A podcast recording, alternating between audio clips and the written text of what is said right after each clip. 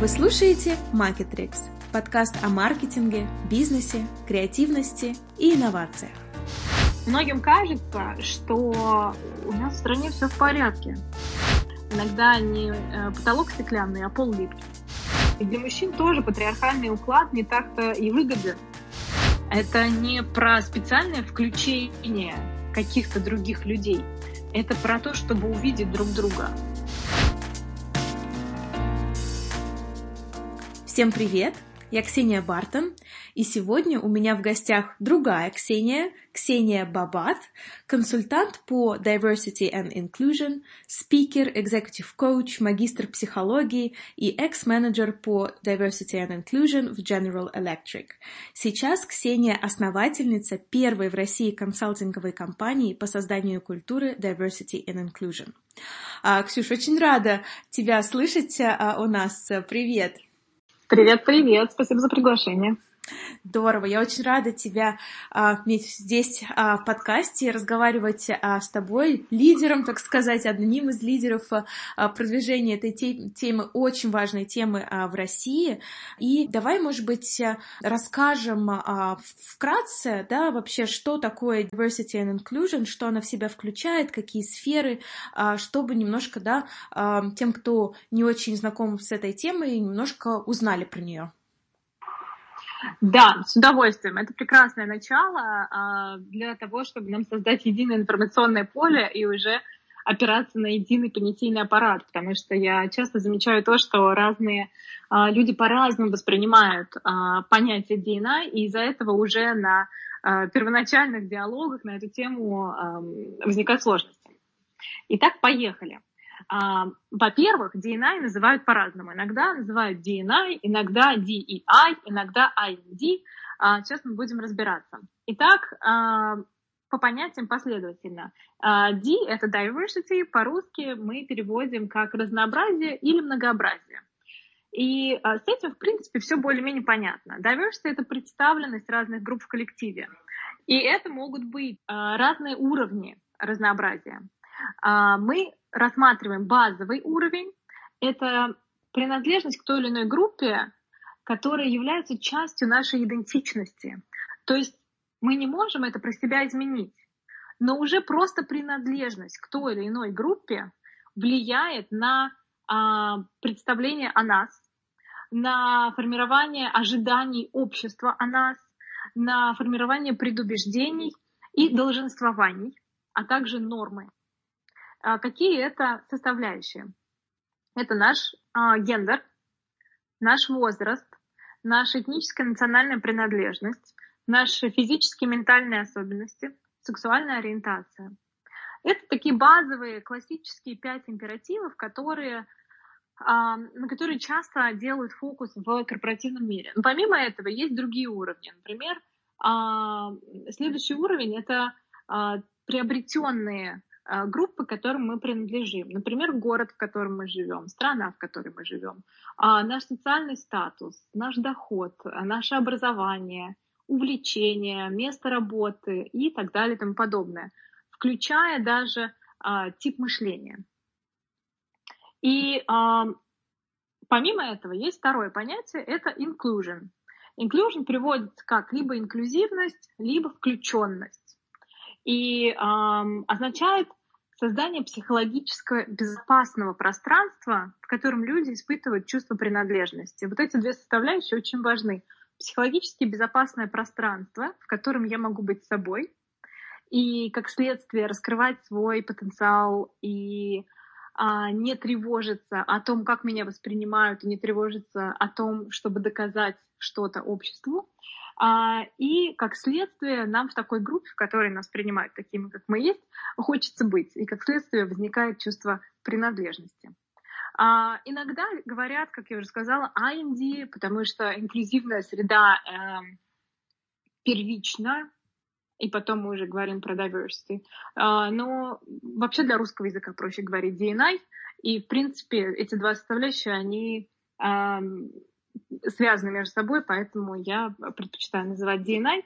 И тут важна еще такая простая э, формула, которую я люблю давать. А, на английском она звучит diversity is a fact, inclusion is a choice. И по-русски это означает, что разнообразие — это факт, мы с вами все принадлежим к разным группам, а инклюзивность — это выбор. Это выбор каждого и каждой из нас и выбор организаций. Ой, здорово, отлично, прямо, прям по полочкам, как все. Ну, действительно, эти два, а, там, да, diversity and inclusion, они а, очень близки по а, своему значению. Я даже помню, был а, такой комедийный а, сериал здесь в Англии про BBC, где был один head of diversity, другой head of uh, inclusivity, и они постоянно бились, потому что адженда и а, вообще миссия um, этих людей была одинаковая. И вот эти, мне кажется, слова, да, два слова, они прекрасно дополняют друг другу. А, и я, конечно, да, я бы их всегда бы вот вместе так и несла бы на подносе. Ксюша, ты вообще как думаешь а, и оцениваешь развитие DNI в России? Какое из этих направлений более развито, какое совсем нет? И вообще, э, где мы вот э, именно в развитии DNI направления по сравнению с миром? По сравнению с миром, ну вот э, я определяю нас где-то посерединке, да, потому что есть страны, которые, в которых э, практики DNI более развиты, есть страны, которые, в которых практики DNI менее развиты, чем в нашей стране. А, но мы говорим о вообще мировом тренде развития а, и экономики, и а, корпораций, это человекоцентрированный подход – да, компании признали сейчас необходимость переходить на а, другой уровень, и фокус внимания сейчас во многом перешел на непосредственно самих сотрудников, на клиентов, на партнеров, а, на ценности, которые стоят за а, действиями самих компаний, партнеров, клиентов и сотрудников. И поэтому есть страны, в которых практики DNI э, применяются уже последние а, десятилетия. А, в нашу страну это только-только сейчас пришло. Вот э, я э, свой консалтинг открыла чуть больше года назад и оказалась первой. Первой, которая стала активно говорить об этом на российском рынке. И международные компании подхватили меня очень быстро и у нас сейчас есть такой комьюнити, которое растет и развивается на российском рынке, тех людей, которые так или иначе продвигают принципы DNF в своих компаниях. А, российские компании, а, с ними чуть посложнее, а, потому что у нас зачастую в российских больших компаниях принята такая высокая иерархичность и директивный стиль руководства. И эти, эти два, две составляющие, помимо этого есть другие составляющие, но вот эти две составляющие, они а, являются таким, ну, не камнем преткновения, а сложностью да, для продвижения принципов DNI, потому что принципы DNI предполагают доверие, открытый диалог, а, равенство возможностей, а, а при иерархичности и директивности руководства это сложно. Да, то есть у нас до сих пор а, все-таки, ну, на твой взгляд, большинство топ-менеджмента, да, вот э, C-suite, так сказать, это мужчины? Или все-таки ты видишь изменения? Ну, если говорить о цифрах, ну вот как ты думаешь, если мы говорим про уровень совета директоров, какое у нас процентное соотношение мужчин и женщин? 90-10? Ну, между прочим, ты неплохо, неплохо. А, спрогнозировала 93% мужчин, 7% женщин. Да. да? А, ну, о чем это говорит? Это как раз говорит о том, что а, почему такое происходит? Потому что на уровне генеральных директоров компаний у нас тоже очень сильная диспропорция. Большинство генеральных директоров это мужчины. И мы так можем спускаться а, по карьерной иерархии вниз, и мы увидим, что в принципе у нас работающее население как бы более-менее в равных э, пропорциях. У нас и мужчины, и женщины а, работают примерно пополам. Но если мы говорим про карьеру и а, уровень топ-менеджмента, то здесь достаточно большая диспропорция. Причин для этого достаточно много. Как и в устройстве общества, так и в представлении женщин о норме относительно себя, так и представлении мужчин о норме относительно себя и женщин. Да, если мы говорим про разные аспекты DNI и возьмем, например, гендерный вопрос, что многим кажется, что у нас в стране все в порядке. Была Вторая мировая, после которой женщины взяли на себя много традиционно мужских ролей. Они вышли на работу, они строили дома, а, и, собственно, за, за двоих выполняли функции и а, на дома, хозяйство, воспитание детей и а, на работе. Однако это все-таки не решающий фактор. Когда мы говорим про гендерное разнообразие и вообще про inclusion, да, мы говорим про то, что у всех людей есть равные права и равные возможности. Но э, если обратиться к истории, то женщины получили право голосовать а, чуть больше ста лет назад. До этого этого права не было. А, с образованием тоже были ограничения. А, есть ожидаемые роли в обществе, что мужчина в, у нас э, эм, в стране все-таки патриархальное общество, да, и ожидается, что мужчина будет ходить на работу и зарабатывать деньги, женщина будет сидеть дома, вести хозяйство и воспитывать детей. А, при этом это накладывает определенный а, уровень стресса как на одних, так и на других. Да? И для мужчин тоже патриархальный уклад не так-то и выгоден, потому что это высокий уровень стресса и ответственность не только за себя, но и а, за целую группу людей, да, это и за партнершу, и за детей. Это невозможность проявить слабость и уязвимость, и как следствие, если мы посмотрим с обратной стороны, для женщины это ограничение по самореализации. И когда мы говорим про гендерное разнообразие, нам важно помнить, что ограничения есть всегда с двух сторон. Со стороны общества и со стороны самих представителей группы. Потому что есть такое выражение, иногда не э, потолок стеклянный, а пол липкий да, а, что означает, что в принципе возможности есть, компания поддерживает а, женщин в карьерном росте, но а, существуют предубеждения относительно своих собственных способностей и нормы относительно своей группы.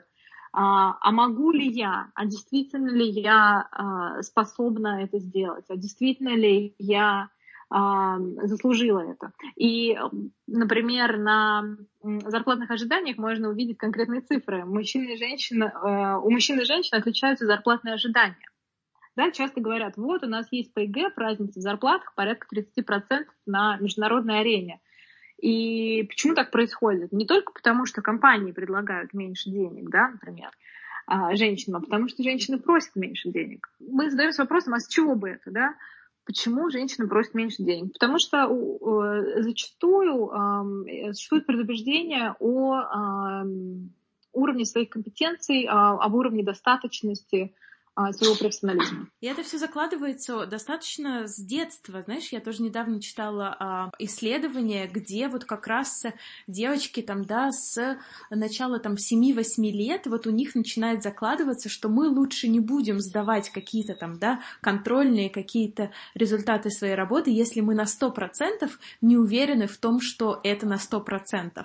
Тогда, когда а, мальчишки а, сдают и абсолютно не парятся а, про то, сделали это они на, на 100% или нет. И сейчас вот даже в рамках Лего, другие компании, что мы пытаемся делать, это вот действительно уже с ранних а, лет а, бороться вот с этими стереотипами и поддерживать девчонок действительно как-то а, мечтать а, об, о больших и, и все-таки сдавать свои работы, даже если они не идеальны. Вот именно вот эта идеальность, она тоже иногда бывает таким фактором, а, который тормозит. А, да, ты знаешь, стереотипы предубеждения формируются, часть из них формируется в нашем детстве, а, и во многом на них влияют значимые взрослые, то есть родители, воспитатели в детском саду, а, преподаватели в школе и университете. И а, есть очень простое упражнение, которое я тоже люблю давать э, на своих сессиях. Я предлагаю участникам вспомнить фразы из детства, которые они слышали от своих родителей а относительно самих себя, что они должны делать или не должны делать, как мальчик или девочка. Да, например, ты же девочка, не бегай так быстро. Или ты же девочка, у тебя должна быть чистая комната. Ты же мальчик, мальчики не плачут. И вот эти утверждения, которые доносятся до нас а, от а, близких и от родителей, они, конечно, формируют норму относительно себя и относительно а, других групп.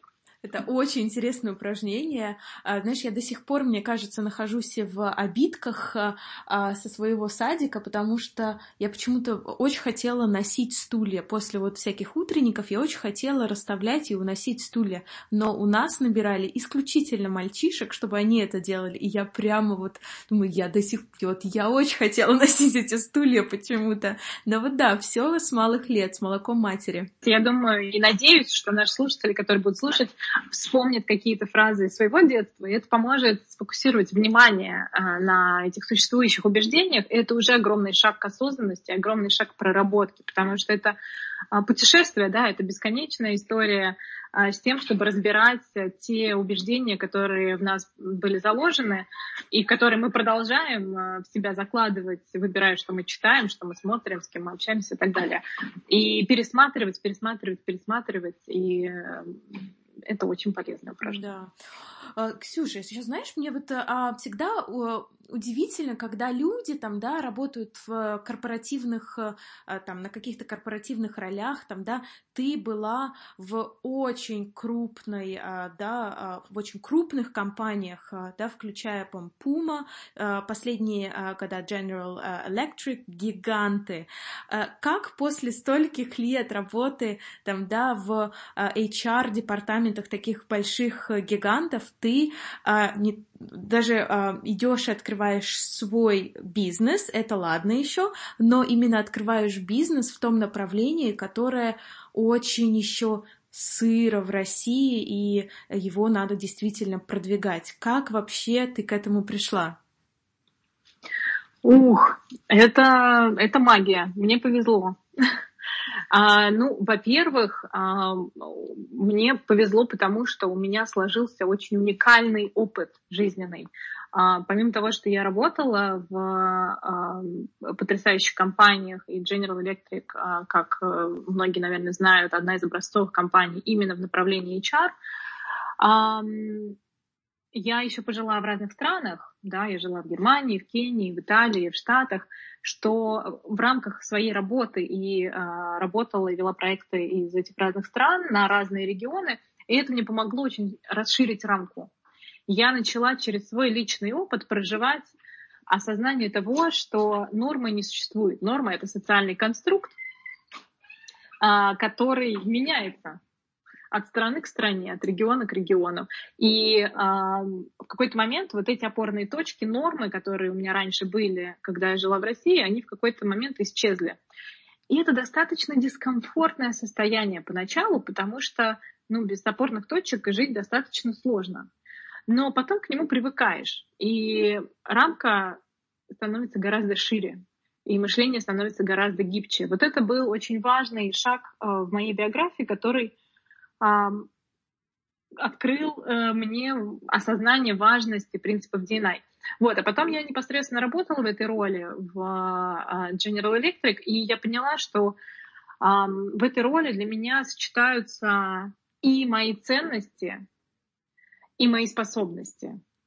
А, и для меня было счастье вот в этой точке а, найти какой-то бесконечный поток который я сейчас уже не могу остановиться. Мне кажется, он уже мной движет. А, само собой случилось так, что я открыла свой консалтинг, и само собой случилось так, что рынок откликнулся и поддержал меня, да, потому что я не знала, во что я вхожу, я никогда не занималась своим делом, я не знала, что ожидать, и я предполагала, что среда будет достаточно конкурентная, но на удивление совершенно нет.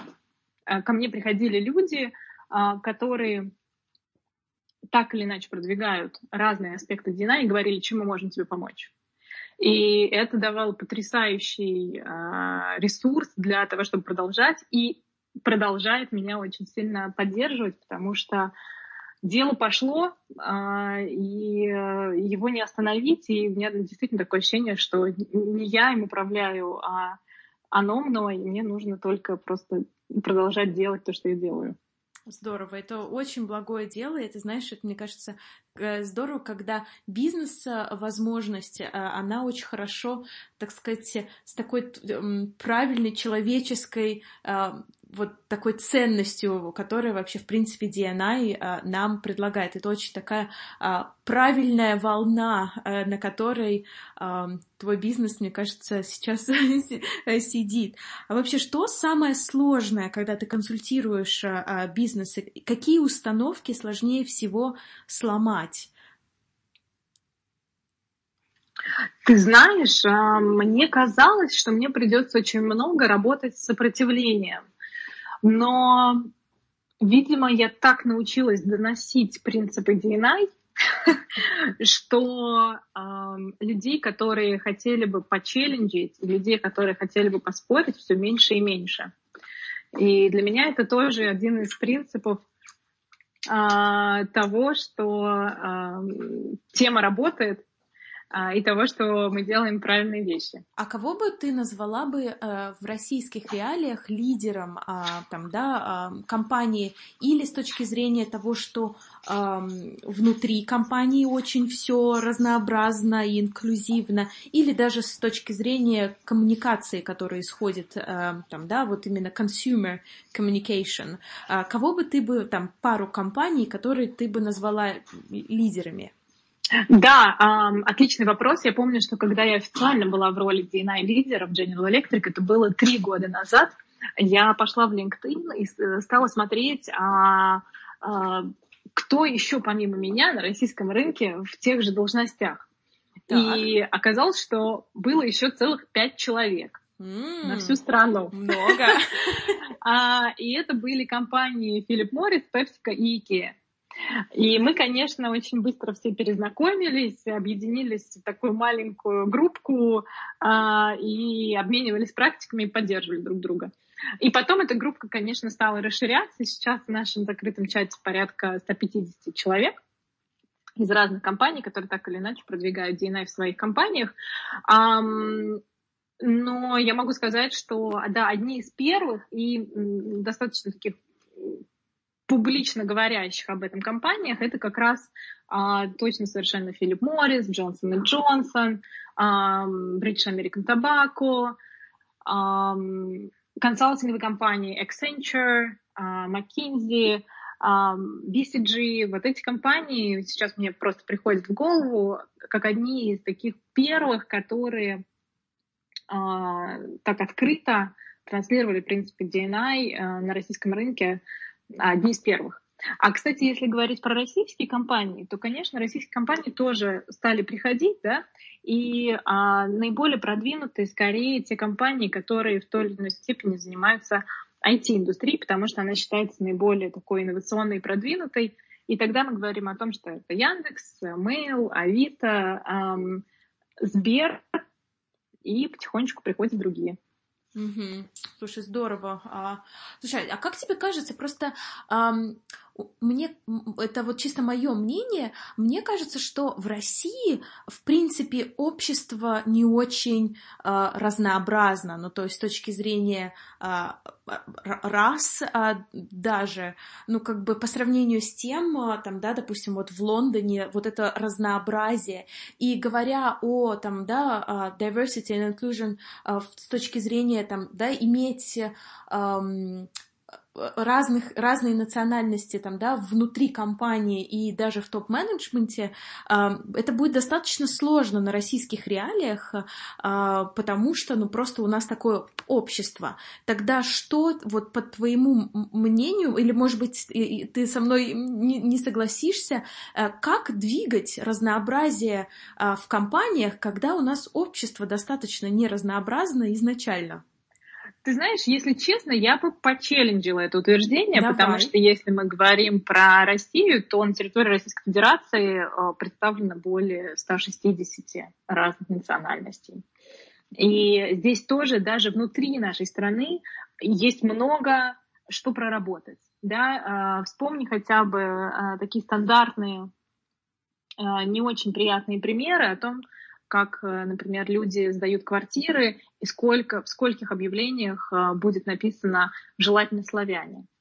А сколько кейсов, когда люди вызывают такси, и если они видят не русское имя, просто отменяют это такси да, они есть, мы не можем их игнорировать, и просто и для нас это знак того, что нам есть много о чем э, поработать еще внутри нашей страны. И когда мы э, говорим про взаимодействие с другими странами, с другими национальностями, есть же очень много стереотипов про то, какие люди в других странах. Да? Э, даже если вы ни разу не были, например, в Германии, вы легко назовете несколько прилагательных, а, которыми можно характеризовать немцев а, или итальянцев или а, американцев. Да, и это все стереотипы, которые с одной стороны, нам помогают, да, они же не просто так существуют в нашей голове, но с другой стороны, они нас ограничивают. Там, все ли немцы пунктуальные? Ну, конечно, нет. Бывают немцы, которые опаздывают. Но этому немцу придется нам доказывать Э, то, что он не такой, как мы себе представляем, и прилагать определенные усилия, чтобы мы увидели человека э, за тем ярлыком, который мы на него уже повесили, просто по а, принадлежности к той или другой национальности. А, то есть, а, если мы говорим про разные гендеры в нашей стране, те же гендеры, как и в других других странах. Если мы говорим про возраста, в нашей стране абсолютно те же возраста, какие есть и в других странах. Физические, ментальные особенности то же самое, сексуальная ориентация то же самое. Но важный момент то, что некоторые из этих тем просто сложно продвигать. Да? Если мы говорим про сексуальную ориентацию, это достаточно табуированная тема в нашей стране. А, все боятся закона о пропаганде, а, и а, уровень толерантности к этой теме еще очень низкий. Основная причина — это низкий уровень информированности а, ну, мы потихонечку над этим тоже работаем. А если говорить про высокий уровень толерантности, то наиболее высокий он к теме людей с физическими и ментальными особенностями. Поэтому, а, если начинать продвигать принципы DNI, то я часто рекомендую продвигать их с этой темы и потихонечку двигаться в другие. То есть сначала а, начинать э, как бы с инклюзии там, да, людей с какими-то там да, физическими там, а, особенностями, включать их в компании, даже там в топ-менеджмент, а, женщин, допустим, даже, то, да, включать в топ-менеджер, э, чем там, допустим, э, там будет сложнее включать более такие э, другие национальности и людей из ЛГБТ-сообщества, правильно я понимаю? Да, ты знаешь, что это скорее даже не про включение этих людей, а, а про способность увидеть их. Потому что людей с физическими и ментальными особенностями очень много, и они среди нас. И каждый раз, когда у меня есть э, какая-то э, просветительская лекция или встреча, да, нам важно увидеть друг друга. Это про, э, про дозволение друг другу быть аутентичными. Если у меня, например, какая-то лекция просветительская на тему физических и ментальных особенностей, на этой лекции больше 15 человек, скорее всего, а, среди этих людей есть те, у кого есть физические или ментальные особенности. Это не про специальное включение каких-то других людей. Это про то, чтобы увидеть друг друга. А, про то, что а, признать разнообразие друг друга и принять. Э, Ксюша, и хотела последний вопрос у тебя, тебе задать. Он очень такой, мне кажется, а, нашумевший а, в данной российской а, реальности, но мне очень интересно твое мнение здесь. Что ты считаешь по поводу недавнего скандала вокруг бренда «Вкусвель», когда они сначала опубликовали материал, показывающий ЛГБТ-пару, а потом извинились и сказали, что это была ошибка. Какая была твоя реакция? Во-первых, когда ты увидела это, э, эту коммуникацию, там, если увидела, а потом, когда увидела извинения? Да, ты знаешь, э, ну, я не стала даже ничего писать на эту тему в своих соцсетях, потому что уже много было написано. У меня были похожие чувства, когда эта публикация случилась, я обрадовалась, когда а, появилось извинение, я расстроилась. Но я бы смотрела... Ну, я видела, что много людей отреагировало, и это здорово. Да, на самом деле это правда очень хорошо, то, что люди стали на эту тему говорить, что бы это ни было. Хорошо, плохо, просто факт того, что мы начинаем говорить на эти темы и э, как бы видеть разные а, отклики, это уже полезная история. Но я бы здесь вернулась к моменту аутентичности, потому что если компания аутентична и транслирует вовне то, во что верит и чем является, такая компания никогда не сделает шаг назад. И просто для вкусвилла это знак того, что надо еще поработать внутри с этой темой. И мне, конечно, в первую очередь хотелось поговорить с SEO и спросить его, что он об этом думает. Да? Потому что если бы он полностью разделял концепцию, которая была представлена, я уверена, что удаление не произошло бы. Да, это очень интересно, и мне кажется, что с развитием этой темы все будет появляться больше и больше брендов, которые наверняка будут осмеливаться э, высказывать свои точки зрения, но было бы тоже здорово, чтобы эти бренды действительно stick to their words. Да, ну и ты знаешь, я бы призывала все эти бренды пробовать. Да, то есть э, мы иногда не знаем, э, как отреагирует рынок. Иногда мы можем ошибиться. Да, то есть даже те, кто хотели делать что-то хорошее, могут промахнуться. Это сензитивная, сложная тема. Ошибки — это нормально. Это неизбежные составляющие пути, а, которые, которые нужно просто принимать и быть к ними готовыми а, и продолжать пробовать. Здорово, Ксюша, спасибо тебе большое за прекрасный разговор. Я надеюсь, что мы немножко окунули вот в эту тему а, инклюзии, и, а, мне кажется, давайте действительно видеть друг друга больше, нашу особенность, нашу аутентичность, быть более толерантными, действительно праздновать то, что мы разные, мы прекрасные, и а, тем самым мы как бы делаем этот мир интереснее. А, полностью с тобой согласна. Спасибо тебе большое, что выбрала поговорить на эту тему. А теперь иди и меняй этот мир к лучшему. Спасибо тебе большое. Пока-пока. Пока. -пока. Пока.